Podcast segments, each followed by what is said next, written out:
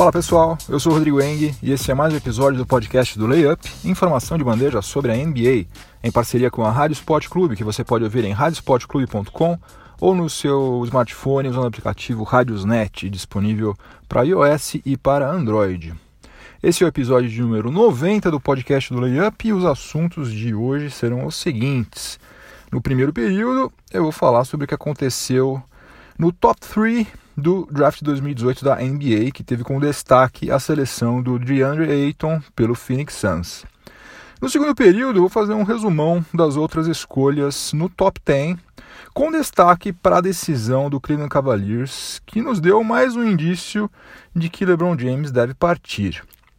No intervalo, no quadro Máquina do Tempo, nós vamos retornar até o dia 23 de junho de 1972, quando o Houston Rockets fez um dos piores negócios da sua história ao trocar o Elvin Hayes com o Baltimore Bullets. No terceiro período, vou falar é, sobre Luka Doncic e Michael Porter Jr., dois jogadores que alguns meses atrás chegaram a estar com grandes chances de serem draftados nas primeiras posições, só que eles acabaram caindo bastante por motivos diferentes. E no quarto e último período, não poderia deixar de falar sobre o Mitch Kupchak, né, que começou o seu trabalho no Charlotte Hornets contratando um velho conhecido, contratou Timofei Mosgov. Então, chega de delongas, vamos ao que interessa, o podcast do Layup está no ar.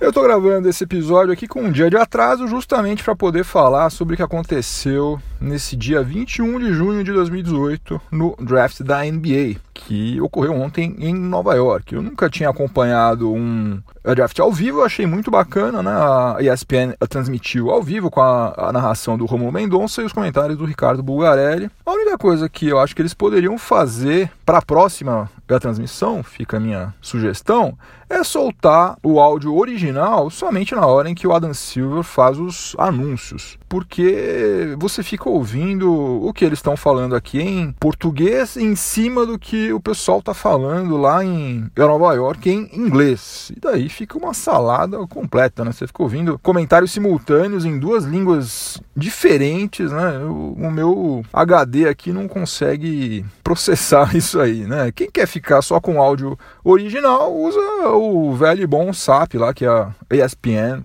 tem o bom senso de liberar, né? Uh, mas enfim, isso aí é só um detalhe, foi muito legal, gostei bastante. Tomara que a gente continue tendo todos os anos, a partir de agora, né? A transmissão do draft da NBA. Mas vamos ao que aconteceu de mais interessante no primeiro período aqui. Eu vou falar sobre as três escolhas principais, né? A 1, 2 e 3. É, antes de mais nada, é bom te lembrar o seguinte: seis franquias não tinham nenhuma escolha de primeira rodada. O Detroit Pistons não tinha nenhuma escolha. Aliás, isso ele deve agradecer, entre aspas, né, ao Stan Van Gundy, né? Quem mais? Houston Rockets também não tinha nenhuma escolha, Miami Heat também não, New Orleans Pelicans também não, Oklahoma City Thunder e Toronto Raptors. Essas seis aí não tinham nenhuma escolha na primeira rodada. Mas vamos lá, vamos ao que aconteceu. Na primeira escolha, o Phoenix Suns acabou ficando mesmo com o DeAndre Ayton pivôzão que defendeu a Universidade do Arizona, ou seja, já tinha um vínculo regional lá com o Phoenix Suns. E também tinha uma outra questão, né? O Suns está extremamente carente de um jogador da posição 5, né? E apesar dele ser um cara grandalhão, ele é um cara bastante versátil, né? Precisa melhorar muito defensivamente, mas pega rebote, mata a bola de longe, cara super forte, tem tudo para dar certo. A grande aposta do Suns é que ele e o Devin Booker, né, formem uma espécie de dupla dinâmica mais ou menos parecida com aquela formada pelo Kobe Bryant e o Shaquille O'Neal no começo do século, né? Se eles conseguirem fazer a metade do que o Kobe e o, Shaq fizeram, pô, já tá sensacional. O Sacramento Kings tinha a segunda escolha e acabou ficando com o Marvin Bagley III, que também é um pivô. Né? Defendeu a Universidade de Duke. O Kings, mesma coisa, né? Precisava também de um pivô, é, já que ele só está podendo contar atualmente com o Willie Cauley-Stein, né? É o único pivôzão de ofício que eles têm. E não sei se vai render muito mais coisa do que já rendeu, se ele ainda vai evoluir. É um pivô razoável, né? E Então, pelo menos em tese, eles selecionarem o Marvin Bagley III faz sentido. E na terceira escolha, o Atlanta Hawks selecionou o Luka Doncic, só que não ficou com o esloveno, acabou trocando o Doncic com o Dallas Mavericks, que tinha a quinta escolha. Então, na prática, aconteceu o seguinte: o Atlanta Hawks eh, ficou com o Trey Young, armador da Universidade de Oklahoma, e também é, recebeu uma escolha protegida de primeira rodada do Dallas Mavericks no draft de 2019. Então ficamos assim: o Dallas Mavericks, que eu acho que se deu muito bem, acabou ficando com o Luca Doncic. E o Atlanta Hawks, que tinha a terceira escolha, acabou ficando com o Trey Young que o pessoal compara, né, com Stephen Curry, um cara que mata a bola de longe, né? Sei lá, eu acho muito complicado fazer esse tipo de comparação agora, né? Depois que o cara tiver jogado 5, 6 da temporada, fica fácil, mas agora você falar que o cara é parecido com o Stephen Curry é difícil. Ontem eles estavam fazendo comparações desse tipo para cada jogador selecionado, né? E daí chegou uma hora que eu já não me lembro mais qual era o calor, mas apareceu ali que, não, esse fulano aqui, ele lembra o Kevin Durant. Meu Deus, se o cara lembra o Kevin Durant, para tudo, volta lá, pega esse cara. É o número um, então. É difícil, hein, gente? Esse tipo de conversa aí eu acho muito complicada. Mas, em suma, ficamos assim: DeAndre Ayton no Suns na primeira escolha, o Marvin Bagley III na segunda escolha foi pro Sacramento Kings. E na terceira escolha, o Atlanta Hawks acabou ficando com o Trey Young. No segundo período do podcast do Layup, em parceria com a Rádio Sport Clube, eu vou falar rapidamente sobre o que aconteceu nas outras sete primeiras escolhas do draft de 2018. O Jaren Jackson Jr., ala pivô que atuou em Michigan State, foi selecionado pelo Memphis Grizzlies. A quinta escolha, como eu já tinha falado, foi trocada, né? O Dallas Mavericks acabou ficando com o Luka Doncic e mandou o Trey Young lá para o Atlanta Hawks. Em sexto lugar, o Mohamed Bamba, ou simplesmente o Mobamba, pivô da Universidade do Texas, que tem uma envergadura surreal, né? O cara é mais freak do que o Yannis Antetokounmpo. Ele foi selecionado pelo Orlando Magic. Pivôzão também, promete distribuir toco para tudo quanto é lado. Na sétima escolha, o Chicago Bulls também ficou com um pivô. Olha só que coisa curiosa. O pessoal tá curtindo pivôs. Né? Não sei que, que, que, basquete que eles estão assistindo, mas tudo bem. É, selecionou o Wendell Carter Jr. Na oitava escolha, que pertencia ao Cleveland Cavaliers, a gente tinha muita especulação sobre o que iria acontecer, né? Porque era aquela escolha originalmente do Brooklyn Nets que o Boston Celtics mandou para Ohio quando eles fizeram aquela troca pelo Kyrie Irving. Então tinha muita especulação sobre o que queria render essa oitava escolha do Cavs. É, muita gente achava que talvez eles fossem tentar uma troca né, para reforçar o elenco agora e tentar manter LeBron James lá em Ohio. Só que não aconteceu isso. O Cavs ficou com o Colin Sexton, da Universidade do Alabama, e isso aí é um, mais um grande indício de que o próprio Cavs já está contando com a saída do LeBron James agora no mês de julho, né? Dentro de duas semanas começa a free agency então, ao que tudo indica, a própria direção do Cleveland Cavaliers já não está mais contando que LeBron James vai continuar por lá. O New York Knicks usou a sua nona escolha para selecionar o ala Kevin Knox da Universidade de Kentucky. E, mais uma vez, teve torcedor do, do Knicks é, vaiando, fazendo sinal de negativo. Dessa vez não teve criança chorando. Tinha um molequinho lá fazendo uma cara de triste, de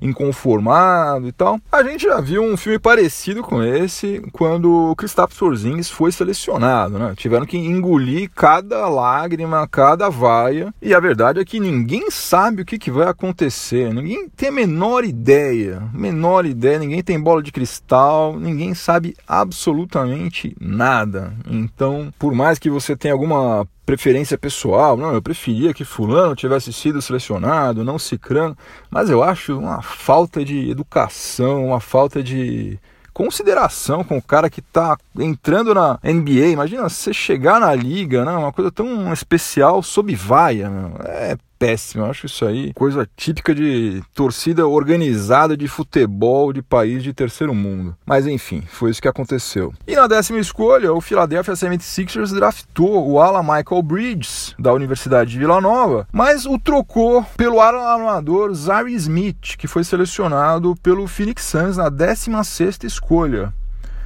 E o Sixers vai receber, além do Zary Smith, vai receber também uma escolha de primeira rodada no draft de 2021, que tá logo ali, né? Você vira a esquina, já estamos em 2021, que pertencia originalmente ao Miami Heat. O Sixers era um outro time aí que poderia ter é, escalado um pouco esse draft 2018 para conseguir pegar uma escolha um pouco mais alta, né?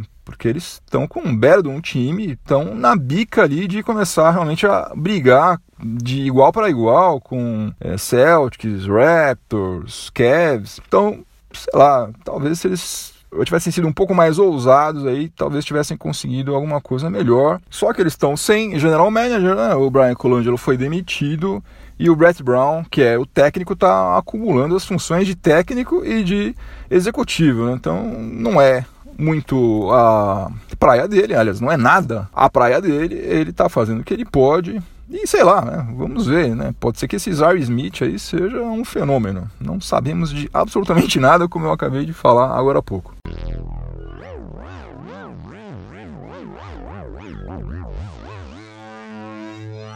Chegamos ao intervalo do podcast do Layup em parceria com a Rádio Sport Clube. No intervalo nós damos uma viajada no tempo, nós voltamos a alguma data importante na história da NBA e hoje nós vamos é, usar a nossa máquina do tempo para voltar até o dia 23 de junho de 1972, quando o Houston Rockets fez uma troca que certamente está entre as piores de toda a história da franquia. Naquele dia 23 de junho de 72, o Houston Rockets cedeu Elvin Reis que já tinha sido All-Star em todas as suas quatro primeiras temporadas na NBA e tinha médias de 27,4 pontos e 16,3 rebotes por partida, e recebeu em troca o ala Jack Marin, do Baltimore Bullets.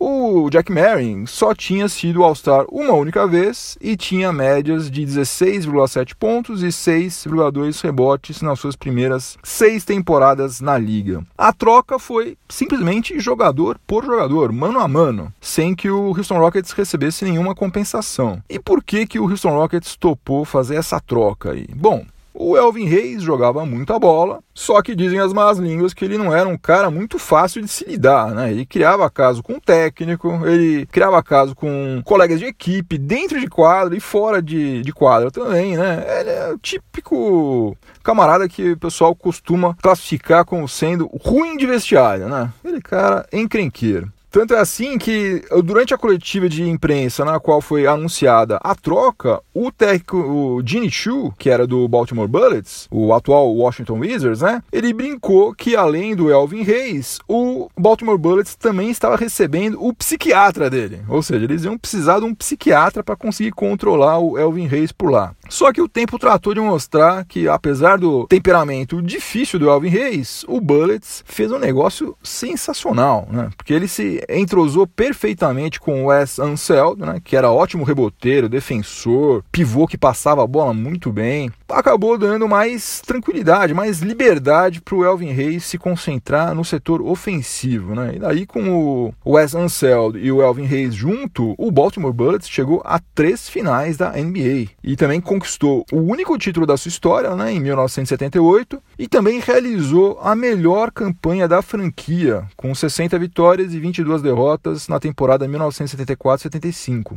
Enquanto isso, o Jack Marin fez uma boa temporada pelo Houston Rockets em 72-73, só que ele já foi negociado com o Buffalo Braves, né, que é o atual Los Angeles Clippers, é, já em 74 e acabou encerrando a carreira dele em 77 apenas aos 32 anos de idade. Depois de fazer um baita sucesso lá no Baltimore Bullets, o Elvin Reis acabou retornando para o Houston Rockets em 1981 e atuou por lá até os 38 anos de idade e encerrou a carreira em 1984 aos 38 anos é membro do Hall da Fama desde 1990, só que apesar dele ser idolatrado no Texas até hoje, né, a camisa do Elvin Reis só foi aposentada pela franquia da capital norte-americana. Né? Ele ficou com seu nome marcado na franquia do Washington Wizards, né, do Baltimore Bullets. Então, no dia 23 de junho de 72, o Houston Rockets trocou Elvin Reis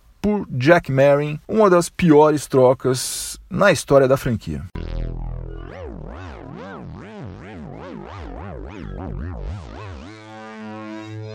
No terceiro período do podcast do Layup, em parceria com a Rádio Sport Clube, já de volta aos dias atuais, aqui já desembarcamos na nossa máquina do tempo, vou continuar falando sobre o draft 2018 e vou falar sobre dois jogadores que caíram bastante em relação ao que estava sendo projetado para eles. Né? Eles foram selecionados em escolhas é, bem mais baixas do que era o esperado há alguns meses. O primeiro deles, obviamente, é o Luca Doncic, né? que durante muito tempo foi apontado como provável número um né? Não somente queria ficar no top 3, não. Ele estava sendo apontado como número um, assim, barbada. E apesar dele só ter feito coisas que deveriam ter reforçado essa previsão aí, né? Como ter sido MVP da Euroleague e também do Final Four da Euroleague, é, se sagrando campeão pelo Real Madrid aos 19 anos de idade, na prática ele acabou sendo a quinta escolha, né? Já que, como eu já falei aqui, o Atlanta Hawks trocou o Doncic com o Dallas Mavericks pelo Trey Young. O Doncic, para mim, é a essência do jogador moderno, né? Um cara versátil pra caramba, pode atuar atuar nas, posições 1, 2 e 3, né? no mínimo, se bobear, até na 4. Inteligente pra caramba, né? Tem o tal do QI de basquete, extremamente talentoso. Um cara que, que tem aquela vontade de ganhar, né? Isso aí é uma coisa que ou o camarada tem ou não tem. Ele tem, ele tem uma coisa interna ali, um motorzinho lá dentro ali que ele não tem medo de nada, ele quer fazer cesta, ele quer ganhar, ele quer ser campeão. Isso aí tem um valor absurdo. Ele deveria ter sido, na minha opinião, o sonho de consumo tanto do Phoenix Suns quanto do Sacramento Kings. Só que na prática ele não foi, né? Essas duas franquias aí preferiram selecionar pivôs. E eu vou repetir uma coisa que eu já falei aqui umas 300 vezes, mas eu vou falar de novo, porque eu acho incrível, né? O pivô titular do time que venceu três dos últimos quatro campeonatos é o limitadíssimo Javal Magui. Um cara que fica em quadra, em média, 13 minutos por partida, e que se ele fosse substituído por, sei lá, por uns outros 50 pivôs quaisquer aí, não ia mudar em absolutamente nada o rendimento do Golden State Warriors. Ou seja, parece que os general managers, tanto do Suns quanto do Kings, não acompanharam o que aconteceu na NBA nos últimos quatro anos. Tem gente indo pelo lado de que ah, existe um preconceito contra estrangeiros na NBA. Ah, não sei, sinceramente eu acho que não, acho que não existe preconceito nenhum. Basta você ver a quantidade de estrangeiros que a gente tem, né? Acho que nunca teve tantos estrangeiros, até técnico estrangeiro tem lá agora. Né? Não sei, eu acho que é mais aquela história, aquela estratégia de selecionar a peça que está faltando no seu elenco em vez de selecionar o jogador que é mais talentoso. Né? Tanto se for preconceito, que eu acho que não é, quanto se for essa história de você selecionar o que está faltando, eu acho que é uma bobagem tremenda. Eles fizeram esses dois times aí, o Phoenix Suns e o Sacramento Kings, eu acho que eles fizeram uma bobagem tremenda para não usar um termo mais chulo do que bobagem, né? Vou repetir outra vez uma coisa que eu já falei várias vezes aqui.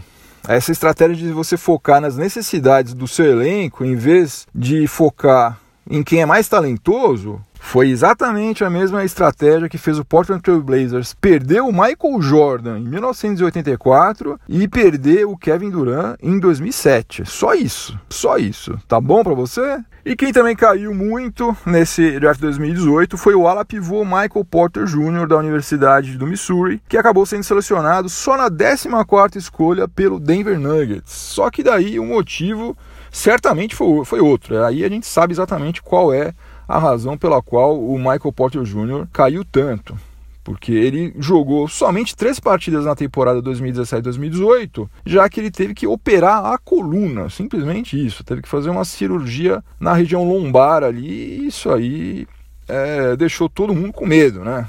As franquias é, tiveram receio de apostar em alguém que, apesar de ter mostrado muito talento, ninguém sabe exatamente quanto que ele pode render do ponto de vista físico. E a parte física na NBA tem um peso absurdo, né? Muito maior do que em qualquer outra liga de basquete do planeta inteiro.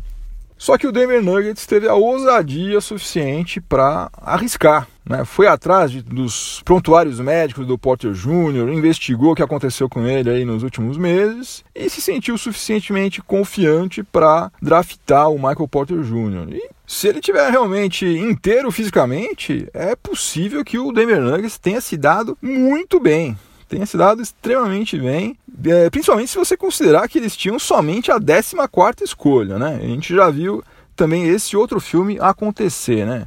Recentemente até, franquias que tinham escolhas ruins acabando com jogadores excelentes, né? Vide o, Donovan Mitchell e o, Caio Kuzma.